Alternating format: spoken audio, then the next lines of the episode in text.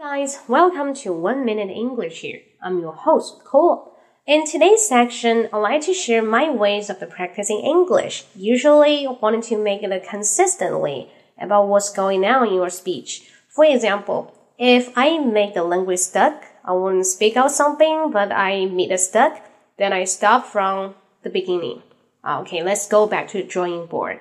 So make the constantly into an end.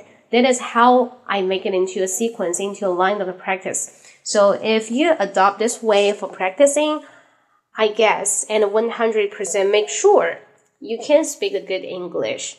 And you will be totally different than before. Trust me, okay?